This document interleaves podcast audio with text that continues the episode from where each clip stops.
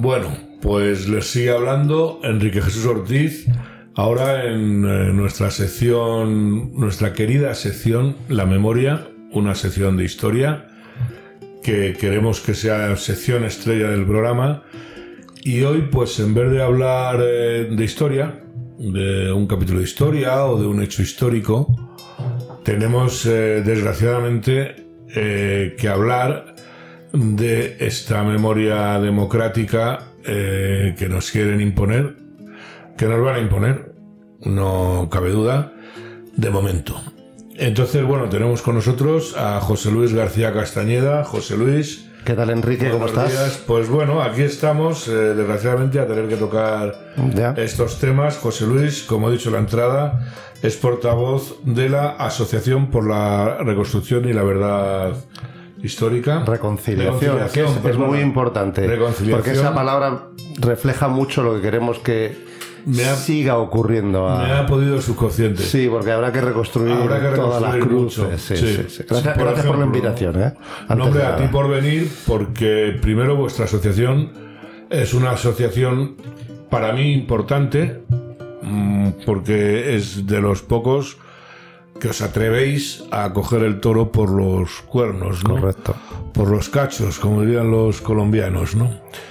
Y, eh, y, algún, y venezolanos también. Tenemos aquí a Pedro Pedrosa que me está haciendo... Los, cachos. Los cachos, ¿no? Y bueno, eh, vamos a ver, realmente... Bueno, les voy a comentar primero una cosa. Eh, es que ha sido una cosa que me ha llamado mucho la atención ¿Qué es lo de la cadena SER? ¿Nos lo puedes contar? Eh, sí, sí, Os lo cuento y se lo cuento a todos tus, tus oyentes. Em, hay dos acciones que estamos llevando a cabo, no solo nosotros, sino otras asociaciones y grupos políticos, que ya no solo es de la defensa del patrimonio cultural histórico de España, ante los ataques del gobierno, eh, sino también retratarles en aplicación de esta normativa. Es decir, eh, el otro día apareció un grupo político que no tiene representación parlamentaria pidiendo al Congreso de los Diputados que retiraran las fotos, las imágenes y los bustos de el rey emérito en el Congreso, de Adolfo Suárez y de Fraga. ¿Por qué? Porque, de acuerdo con la normativa de esta ley que acaba de entrar, al ser políticos nombrados y cargos nombrados por Franco, no deben estar visibilizados en ninguna institución pública. Con lo cual, es que hasta Echenique le pareció bien. Bueno, hasta Echenique le pareció bien. Eso no lo hicimos nosotros. ¿Nosotros qué hicimos? Nosotros tenemos una denuncia puesta contra la cadena SER y en concreto una, una denuncia criminal eh, contra la cadena serie, en concreto el programa Hora 25, por unas declaraciones que hizo uno de sus locutores eh, que decía que había que tirar con dinamita la cruz del Valle de los Caídos. Ese fue el cretino que dijo que si era domingo y había misa mejor. mejor si era así. Bueno, eso tiene acciones penales en marcha. Bueno, ya sabemos que es muy probable que no lleguen a ningún lado. Pero comprobamos que eh, la cadena SER fue creada por Franco. Claro.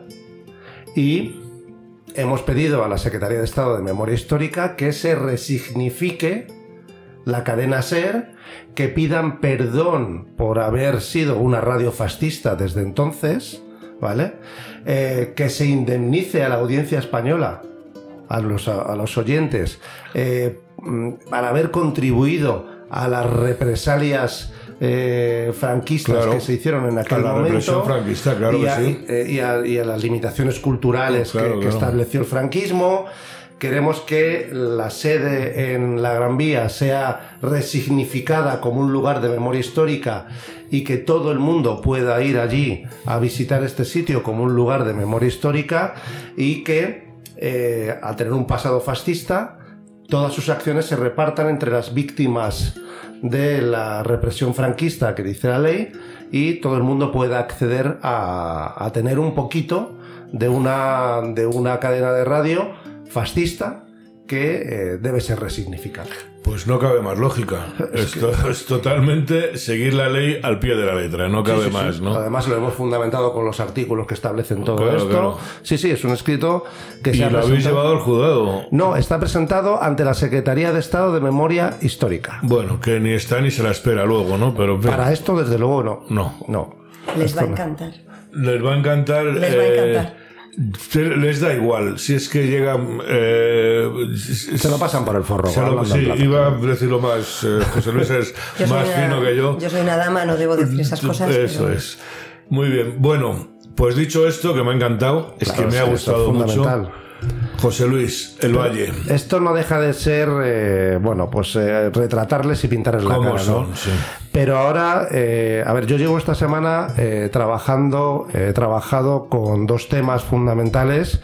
Además, me he encargado yo como abogado de, de la redacción, por supuesto con el trabajo que tenemos detrás de otros muchos compañeros en la asociación, arquitectos, historiadores, especialistas en bellas artes, en dos cosas fundamentales. Empiezo por la que no me has preguntado, que es los escudos de la fachada del Palacio de Santa Cruz del Ministerio de Asuntos Exteriores. Em, se retiraron a principios de, septiembre, pero nosotros en mayo ya habíamos presentado un escrito pidiendo que se nos diera traslado de todo el expediente para que pudiéramos tener conocimiento de qué es lo que estaban haciendo. Por supuesto, nunca nos contestaron y lo siguiente que conocimos fue que las habían quitado y los habían puesto por el cambiado por el escudo monárquico el actual. Eh, me resisto a decir el estudio constitucional, porque el escudo del Águila de San Juan también durante un tiempo fue escudo constitucional. Eh, Efectivamente, correcto, sí señor. La gente... Es que es el escudo de siempre, claro, de toda la vida, desde los reyes católicos. Pero independientemente de eso, eh, la primera constitución, el texto oficial, aparece con un escudo del águila de San Juan. Del águila de San Juan. Igual más constitucional que ese escudo, no hay, otro. lo sé yo, que tengo dos años viviendo aquí pues y escucho, yo, yo sí no soy dama y escucho una panda de cretinos también y, quiero aclarar algo, ¿no? Cuando yo le llamo cretino a alguien, no es porque lo quiere insultar, sino porque primero sus actos lo han definido. Es una descripción. Es, una descripción, ni siquiera un adjetivo calificativo, sino una descripción. Escucho una panda de cretinos decir el, aguilucho franquista. sí, el escudo franquista. El, aguilucho franquista. No, tío, esa es una cuestión desde los reyes católicos, como tú lo acá. el águila de San Juan. Y que yo lo sepa, no es un gran mérito pero que no lo sepa gente. Que ha hecho aquí la primaria, el CEO, el bachillerato, la universidad, es para espantarse. Está claro que esta memoria democrática es un robo histórico. Perdona, José Luis, que te hemos interrumpido. Estamos aquí para comentar porque en realidad, no como diría la ministra de turno que dice que sobre la renovación del Consejo General del Poder Judicial mm. se habla en los autobuses y en los bares. Sin embargo, de esto sí que la gente se preocupa. En claro que sí. Si te se preocupan de preguntarte cuando la gente, por lo menos a mí me conoce, me pregunta, oye, ¿cómo lleváis? Eso porque verdaderamente les interesa saber qué pasa con nuestra historia y nuestra cultura, ¿no? Bueno, pues hemos presentado un recurso contencioso administrativo contra la decisión que no sabemos en qué resolución se tomó de retirar esos escudos. Hemos pedido que se abra un procedimiento, voy a utilizar poca terminología jurídica y procesal, que se abra un procedimiento contencioso administrativo, todo lo que tenga que durar. Y todo lo que tenga que durar y al final que se repongan esos escudos, porque esa fachada está protegida. No se puede quitar los escudos así como así. Necesitan informes eh, de técnicos, culturales y demás, porque pertenece también al Ayuntamiento de Madrid la protección del palacio. Como, claro. Entonces, eh, no pueden llegar y de repente quitar cualquier cosa mm. y además son obras de arte. Patrimonio. Es que esos cuatro escudos están hechos por Pedro Muguruza. Pedro Muguruza, que es el mismo arquitecto del Valle de los del Caídos. Valle de los Caídos, sí. Es decir, perdón, el escultor del Valle, no el arquitecto, mm. me he confundido. ¿eh? eh Muguruza, si esta gente supiera algo que no lo sabe, es un eh, escultor que estaba exiliado y que para hacer el Valle de los Caídos, él licita desde el exterior, porque estaba exiliado, que era, que era republicano. Y se vino a España para hacer el Valle de los Caídos. porque el Valle de los Caídos era Otra un cosa. monumento, ese sí que era una memoria histórica a todos los caídos, no a los caídos del bando uno o del bando otro, sino a todos, ¿no? Eso es. Bueno, pues eso es una de las cosas que hemos estado haciendo ahora. Eso tiene un recorrido larguísimo. Y el otro tema que hemos trabajado y que hemos presentado esta semana, el lunes, eh, ante la Consejería de Cultura de la Comunidad de Madrid, es un escrito muy técnico. Si os acordáis, el 5 de julio la asociación, junto con la Asociación por la Defensa del Valle de los Caídos, que lleva Pablo López Linares, eh, pedimos a ambas asociaciones que se considerara bien de interés cultural. ¿Para qué? Para evitar que el, eh, que el complejo monumental fuera afectado por la ley de memoria democrática, que tuviera una protección por parte de la Comunidad de Madrid. ¿Qué hizo eh, Díaz Ayuso y su equipo? Nada. Vamos ahí. Vamos a ver, porque nuestros oyentes, el declarar eh, un edificio, un monumento o lo que sea bien de interés cultural es una cosa que depende de la comunidad autónoma, no depende de ningún ministerio. Salvo en dos supuestos. Uno, que sea propiedad del Estado, lo cual no ocurre aquí porque pertenece a la Fundación de la Santa Cruz del Valle de los Caídos. Y dos, o dos, que se preste un servicio público dentro de ese eh, complejo, en este caso complejo, que tampoco ocurre porque no lo presta el Estado. El servicio público, que en teoría se podría entender, es dar misa y eso lo da la Santa Sede. ¿vale? Con lo cual, sí o sí le corresponde a eh, la Comunidad Autónoma de Madrid resolver y decidir si merece ser considerado un bien de interés cultural. Y voy a decir una cosa adicional que la gente no sabe. El monasterio de San Lorenzo del Escorial pertenece, el monasterio como tal, pertenece a patrimonio nacional. Es propiedad del Estado. Y sin embargo, la Comunidad de Madrid lo declaró bien de interés cultural a pesar de eso. Y nadie dijo nada. Porque es una sobreprotección a lo que ya existe. Es decir, suma, nunca resta. Con lo cual, el argumento de no es que no es nuestro es balones fuera. Luego, cuando me meto con eh, doña Isabel Ayuso, eh, en este programa se me enfada mucha gente porque, y bueno, y, y por ahí, tengo muchos amigos ayusers, ¿qué le vamos a hacer? Sí, los de yo soy de Vox, pero voto a Ayuso. Pero la- voto a Ayuso, es sí. que con la mano abierta. Exactamente. Ah. Sí, y, y, eh, pero sí, eso, eso. Eso es. Y luego, eh, lo tengo que decir, yo lo siento, ¿no? Pero es que mm, de los amigos, varones, que son parte de Ayuso, pues no sé, el 90%, eh, todo su argumento es que, vamos a ver, que es presidente de la comunidad, que es una persona agraciada, por no decir está muy buena, ¿no? Entonces, eh, pero esto es literal, o sea, no estoy haciendo un, un chascarrillo, es que es lo que dicen, ¿no? ¿Puedo decir algo? Claro. Ese es el mismo argumento que el muy repugnante Jorge Javier Vázquez puso en un Twitter para votar a Pedro Sánchez. Cierto, cierto. ¿Ok? Bueno, y a Adolfo Suárez se le votó así. Casi, era todo- Adolfo Suárez era muy guapo. este Lo que pasa es que habría que entender que Adolfo Suárez, en aquel momento, la gente que le votó no tenía mucha cultura política, porque venían de una época en España donde eh, la gente estaba preocupada de otras cosas y no se preocupaba en política. Eso, eso es evidente. Yo creo que ahora tampoco hemos mejorado mucho, ¿eh? No, ahora, ahora lo que no, no es que no tengamos cultura política, es que tenemos una cultura política asquerosamente horrorosa. horrorosa, es decir, hay una patulea infecta eh, gobernando este país, eh, llamado España, eh, tremenda. La, ¿eh? la gente... pi- per- disculpa, perdón, si perdón, me- Pedro, sí, sí, sigue, sigue, sigue. Es que si me permite, José Luis, o sea, tú acabas de expresar algunas cosas y te has dado la respuesta tú mismo. Sí, sí, no, bueno, es que Los escudos que machete. sacaron delante del el Palacio de la Santa Cruz, donde es la que entiendo que es la sede Del Ministerio de Asuntos Ministerio de Exteriores, Asuntos Exteriores. Ya tú tienes la respuesta. O sea, los escudos fueron hechos por el escultor del Valle de los Caídos. Ya, pero por el mira. señor Muguruza. Ya va. Tú ya eres va. venezolano. Sí, sí, pero es que a eso voy. A eso voy, ya va. Tú conoces las leyes habilitantes, ¿no? Claro, es que a eso voy. Ahí lo tienes. Pero lo que, lo que pasa es que vosotros estáis todavía instalados en una forma de hacer las cosas que creen que todavía, o muchos de ustedes, y sin, y sin duda hay que hacerlo. El tema es que estos regímenes, si es que ya lo podemos llamar, porque Sí, ya casi es, el, ya el PP le dijo que le daban el visto bueno a Pumpido, ya Antonio Sánchez va a hacerse con el control del Poder Judicial. Estos regímenes denegan justicia discrecio- no, no discrecionalmente, exprofesos, sabiendo que lo hacen y como nadie les para el trote, pues lo van a seguir haciendo. Pues eso es, ahí, ahí quería ir yo un poco al trote.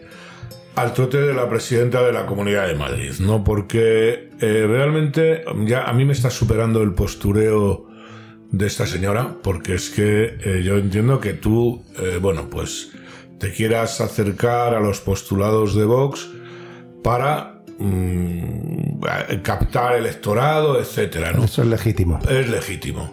Pero a ver si el electorado se da cuenta que es que esta señora, cada vez que se acerca, vamos, que no mete ni el pie en el agua a ver si está frío. O sea, No, no, nada, cero. que porque eh, la respuesta de la comunidad. eh, Ha sido cero. Entonces, cuando alguien va a un procedimiento administrativo, que esto no deja de ser un procedimiento administrativo, tiene el derecho a que se le conteste. No a que se le conteste lo que uno quiere, porque a lo mejor te lo pueden denegar. Para eso estarían después los procedimientos contencioso administrativos. Es decir, lo que hemos hecho con los escudos del Ministerio de Asuntos Exteriores, con esto, es decir, se abre un procedimiento administrativo que viene regulado en una ley de la región de Madrid, de la Comunidad de Madrid, una ley que trae todo el procedimiento detallado y al final dicen, pues no es bien de interés cultural. Bueno, pues yo ya lo pelearé ante el TSJ o ante quien tenga que hacerlo.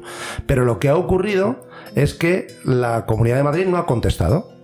Cero contestaciones. es un silencio administrativo. Ha habido dos manifestaciones, una en sede parlamentaria, por la así, en la, en la asamblea, donde dijo que no había que eh, reabrir heridas y no sé cuántos, bueno, todos op- opinamos algo al respecto, y luego un consejero que, que dio otra, otra serie de contestaciones en el mismo sentido, es que no sabemos si somos y tal, no, bueno, pues si yo le presento a usted una solicitud y usted de primeras considera que no es competente, contésteme. Y ante esa contestación, yo utilizaré mis recursos para que al final alguien me diga, ¿tiene usted razón o no tiene razón? Porque al final termino todos los recursos y el último de los tribunales me dice, mire, no, es que no es competente la Comunidad de Madrid. Pues yo me voy al, al- al Ministerio de Cultura y lo pido ahí, con una resolución de un tribunal que me ha dicho, eh, que me ha dicho que Madrid no lo es, es usted. Porque no puede quedar, caer en saco roto. Ahora decida usted, y se lo voy a demostrar a usted. Madrid no contesta nada. Entonces, empezamos a estudiar la ley y resulta que la ley no te da un plazo para decir cuánto tiempo te tiene que abrir el procedimiento. Es decir, si yo lo presento hoy, la ley no dice, en el plazo de un mes se abrirá un procedimiento. No. Él dice que os presentaba una solicitud o de oficio, tiene que abrir un procedimiento. Y a partir de ahí empieza el proceso. Un mes de traslado a las partes interesadas, recabar informes a... El no marcar, es que yo no lo desconozco, te pregunto. O sea, el que no marque la ley un tiempo, quiere decir que se pueden tirar seis años. No, eso es lo que hemos, lo que hemos pensado. Resulta que, como la propia ley de la Comunidad de Madrid no da ninguna solución al respecto, nos hemos ido a la ley de procedimiento común, a la ley de procedimiento administrativo. ¿Y qué dice la ley de procedimiento administrativo? Que tiene usted tres meses para resolver. Si en tres meses no contesta, se entiende que el silencio es positivo. O sea, es lo que yo te preguntaba. eh, por, por no contestar, se supone que eso ya es un bien. eh, No. Lo que se supone es que obligas a la Comunidad de Madrid a incoar. Es decir, se ha entendido que por silencio positivo El expediente. el expediente ya está incoado. Y eh, la importancia es supina. Porque la ley de la Comunidad de Madrid lo que establece es que una vez incoado el procedimiento, en la fecha en la que se incoe, en este caso por silencio administrativo, que sería el 5 de octubre, antes de la entrada en vigor de la ley de memoria democrática, el bien de interés cultural cautelarmente tiene toda la protección como si fuera un bien de interés cultural. No se le puede tocar. Vale, como medida preventiva. Cautelarmente, nadie puede hacer nada sobre ese bien. Vale, está claro. Está presentado y, eso. y se ha incoado expediente. No. Y vosotros. Nosotros lo que le decimos a la Comunidad de Madrid es, oiga, mire, explicamos esto en un escrito un poquito más eh, fundamentado, evidentemente, y le decimos, el 5 de octubre ya había un, un- por silencio positivo, ya había un expediente. Yo no le pido a usted que dicte la resolución, ya está. Emítame una certificación de que ya hay un expediente e inicie los trámites. y luego cuando se resuelva se resolverá. ¿Y, y en caso de que la comunidad autónoma siga dando la callada por respuesta? Yo te doy mi opinión particular. Lo tendríamos que resolver en asamblea. Yo ya lo he estado pensando y yo pondría una querella criminal por prevaricación. ¿Querella criminal? Por prevaricación contra el director general de eh, Patrimonio Cultural por no resolver. A la persona, a Zomine. Claro, es decir, mira, oiga, usted no me contesta la primera solicitud. Bueno, venga, le voy a dar. Ahora le estoy diciendo que resuelva usted esto. Ya estás, no, ya. Estás prevaricando. Ya, es decir, estás dictando una resolución o omitiendo una resolución a, sabiendas de que es injusto. Claro. Claro. Bueno, pues. ¿eh? Mucha suerte. Ahora para todos eh, nuestros oyentes de izquierdas, alguno hay, ¿eh? Alguno hay eh, que estará pensando, ya están estos fachas defendiendo el Valle de los Caídos, porque aquí se le va a seguir llamando de los Caídos, lo de Colgamuros. Eh, las, cosas, las cosas tienen el nombre que por la gente su le da. nombre, efectivamente. Sí, pero ellos, ellos al día siguiente de entrar en vigor la ley ya cambiaron el cartel, ¿eh? Sí, sí, eso siempre, claro, lo tenían ahí preparado desde... Y ellos, eh, es decir, están trabajando, eh, le están destinándole mucho dinero a todo esto eh, que está ocurriendo eh, con la ley de memoria democrática. Y van a avanzar, José Luis, van a avanzar. Hoy hemos- A menos que haya 2.000, 3.000, 5.000 personas que se paren en el valle y digan, no lo vas a hacer. Sí, eso es una cosa, pero además está eh, verdaderamente, es decir, ellos te van a movilizar siempre a mucha más gente que la que puedas movilizar tú. Y punto número dos, les da igual. Es decir, se han llenado las calles de Eso gente, es. les da lo mismo. Es. Ellos van, ellos tienen el BOE. A mí dame el BOE y tú llena las calles. Porque encima la gente que se va a manifestar en contra de ellos no son de los que queman eh, contenedores. Son de los que se manifiestan eh, pacíficamente y con una bandera española y demás. Y luego además tienen un valor añadido que mientras estemos hablando de este tema, no estamos hablando de que ha aumentado el paro al 14, coma no sé cuánto por ciento, etcétera. Que, pero hay que hablar de esto, no queda más remedio. ¿no? Claro, O sea, y luego fijaros, eh, es- nosotros hemos estado estudiando una cosa que pretenden eh, que se crea con esta ley, que es el censo de víctimas mm, de la repres- del represaliado franquista. hablar de eso, sí. Hemos encontrado que hay nombres que se repiten 12 veces. 12 veces, hasta 12 veces repetido el mismo nombre. Es como, lo- como las elecciones en Venezuela, que la misma persona vota dos Eso veces. es. Hemos encontrado que criminales del Frente Popular, criminales del Frente Popular, eh, están incluidos como víctimas de la represión franquista. Cuando en la causa general eh, había un juicio con abogado, con derechos y demás. Eh, nombres de represaliados por el Frente Popular y de asesinados por el Frente Popular que se han quitado del censo porque se han dado cuenta de que se habían confundido. Te, te, te puedo hacer una corrección. Acabas de incurrir en una redundancia. Porque he llamado Frente Popular No, y... has dicho criminales, Criminales. del Frente Popular. O sea, No, si pero, de- pero yo lo entiendo y sí que es cierto, y eso es algo que hay que decir, porque es que parece que cualquier juicio que se hiciera eh, después de la guerra es un juicio eh, nulo de pleno derecho. O sea, es decir, que cuando...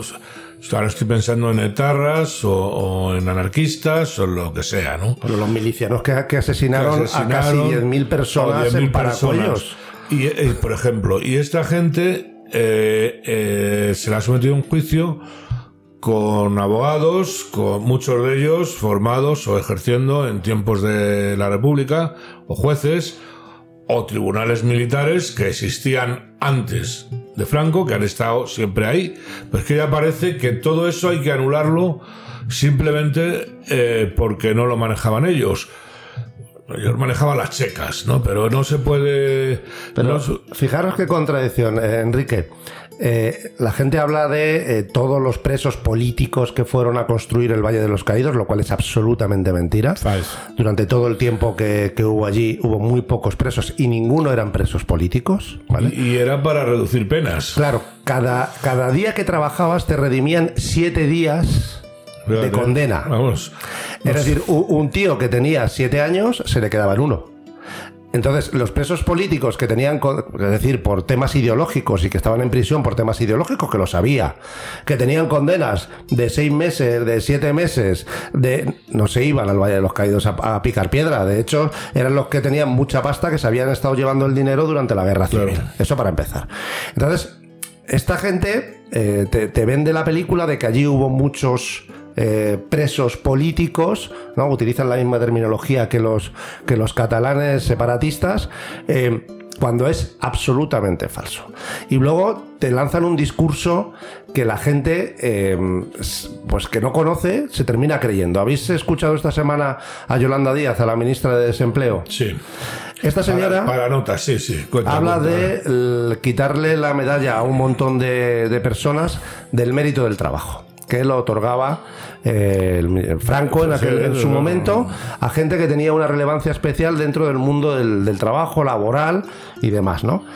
Y llama la atención, y lo han mencionado expresamente, la de eh, Juan Antonio Girón de Velasco. Mm. Girón de Velasco fue ministro eh, con el 16 años con Franco. De trabajo. De trabajo, sí, sí en las manos manchadas de sangre, eh, hicieron su carrera política a base de, matar inocentes. mayor, eh, eh, vamos a ver, la mitad de toda la protección social y de todos los, los avances sociales que hubo durante el franquismo se le deben a... Bueno, él, para que lo sepan nuestros oyentes y que lo tienen que saber, es que él instauró las pagas extraordinarias de verano y Navidad. Por ejemplo. No a todo el mundo. Había algunos oficios que o no estaban reglamentados todavía, o si estaban reglamentados no se recogía la obligatoriedad de paga extraordinaria. Él las incluye. Em, la pensión de viudedad la instaura este señor. Em, había una cosa que era un sobresueldo que se tenía que pagar por las empresas a determinadas familias que tenían unas cargas extraordinarias familiares. Este lo instaura. Sí, sí. Em, obligatoriedad de seguro eh, de vejez y de invalidez. Y este señor tiene las manos de Pero es que aquí lo más absurdo, y me perdonas, es que, voy a ser rápido, es que aquí hay una cantidad de beneficios sociales que son estructura, arquitectura, construcción de ese nefasto y negro periodo que los zurdos mugrosos dicen que existió en este país que se llama franquismo, pero con el cual ellos además de tener sus chiringuitos montados, no quieren que los toquen. o, sea, esa estructura que ellos tanto repudian, yo no sé, es lo que les da... Una pregunta, José Luis. La, medalla al mérito del trabajo se instauró en el franquismo, ¿no? Sí, claro. es de la época franquista. Sí, sí, sí, Se le vas a quitar al, inventor del invento, de la medalla al mérito del trabajo, le vas a quitar la medalla al mérito del trabajo. De verdad, mm, bueno, lo de Yolanda Díaz es que es ya. se, ha puesto, a llorar, ¿eh? Sí. Se ha puesto a llorar. Pues esa me la he perdido. La hija de mala madre, ¿eh? Se ha puesto a llorar. Más falsa que un billete de tres. Vamos. Eh, de verdad, pero bueno, esta tía mm, yo creo que va a acabar en un ridículo espantoso. O sea, esto tiene. Claro, es, decir, la pensión de, de, de, de viudedad la establece este señor. Eh, pensad que la ley establece que el gobierno franquista es un gobierno ilegal. Todo el régimen, del principio al final cualquier cosa que surgiera de ese, de ese régimen, de sus tribunales, de sus organismos oficiales. si esa es la teoría de ilegal. Pero que van a hacer retroacción de todo. No, sí, eso pretende. Claro, eso pretende. lo hacen. Eso sí les da, y que van a si da, el país, que es lo que quieren. Si les da tiempo, y es el peligro, que es lo que apunta siempre Pedro que no, es un peligro. Estamos ya en un régimen, eh, autoritario, camino de dictatorial. y, eso es, pero es que eh, la gente no se da cuenta. Porque sigue habiendo partidos de fútbol eh, los domingos, ¿no? Que no. Por eso la memoria histórica la verdadera, paso de democrática y de narices, ¿no?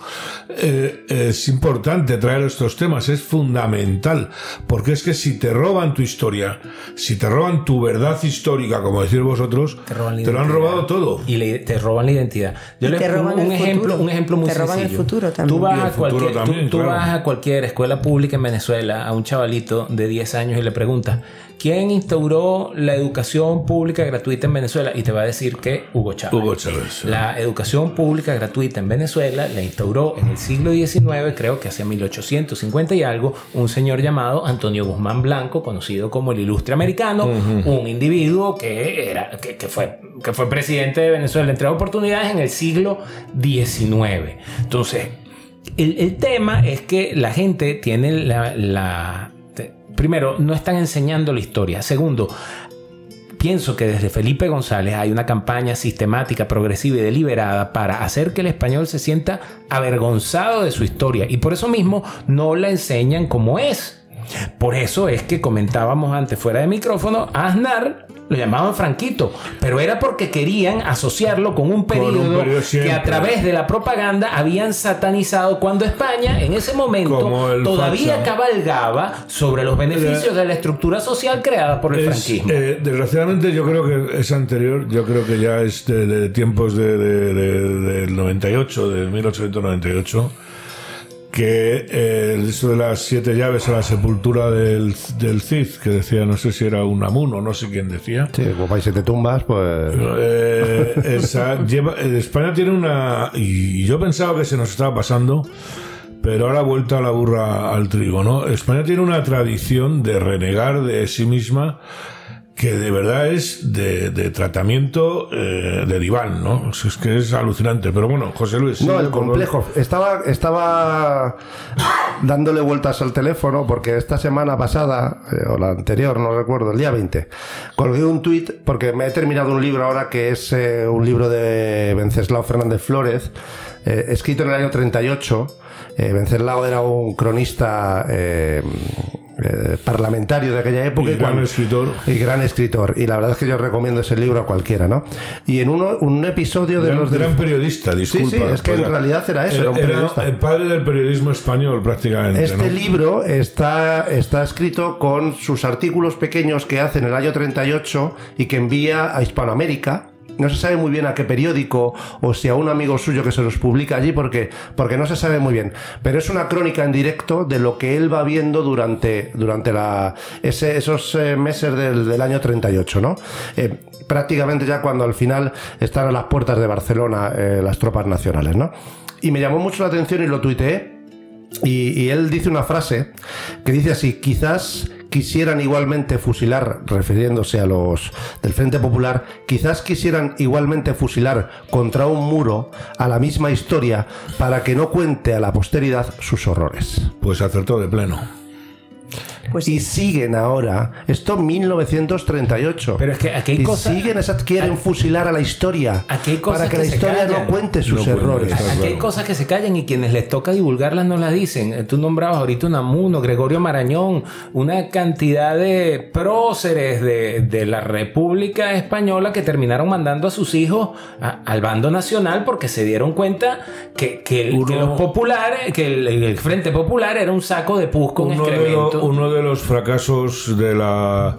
porque la República inicialmente no la trajeron los rojos. O sea, Hombre, es una idea del, del radicalismo. Radicalismo, efectivamente, ¿no?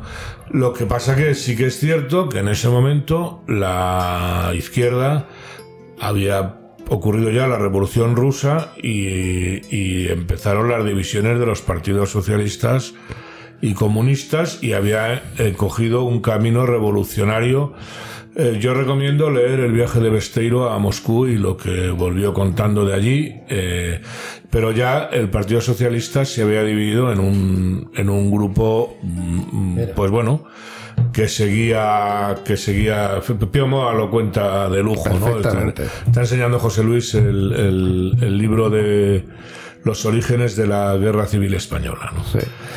Eh, un saludo, Piomo. Eso es. Y un gran escritor y un gran conocedor de, este periodo histórico tan importante. Y le debemos lo que no está escrito. Sí, sí, sí. Pero lo que, y le deberemos lo que no está escrito. Bueno, mm, se, nos va a se nos va el tiempo. Yo creo que había que hablar de esto. Me quedo con ganas de, de comentarlo más en extenso, pero bueno, si José Luis se deja le volveremos a, a, traer. No queremos estar hablando en la memoria siempre de la guerra civil Miren, prefiero hablar de la época de Franco, históricamente hablando, porque es que parece que mientras Franco estuvo vivo no había historia, hubo historia y hubo mucha historia, ¿no? Y, eh, y hay muchos temas que tratar, pero la historia de España da para... de España, ¿eh? no hablo de otros lados da pues, pues no sé, para mí, para que mi hijo siga y etcétera, ¿no? Pero este tema había que traerlo y desgraciadamente me temo que habría que habrá que traerlo eh, más veces. ¿Puedo añadir algo más para la audiencia? Claro, claro. La audiencia debe saber que un escritor británico llamado Eric Blair y que su nombre con el que escribe era otro, es que pero su nombre era Eric Blair este, escribió dos libros inspirado en las atrocidades que vio en el Frente Popular y en la República Española. Esos dos libros son 1984 y Rebelión en la, Granja. George Orwell, su verdadero nombre, Eric Blair, salió espantado. Habiendo venido a combatir a favor de la República, tuvo que huir espantado porque los mismos republicanos lo iban a fusilar. y como a tantos, esto es así. En fin, bueno. Se nos acaba el tiempo, volveremos. La verdad es que es un tema a los que nos gusta la historia. El tema de hoy nos revienta las narices.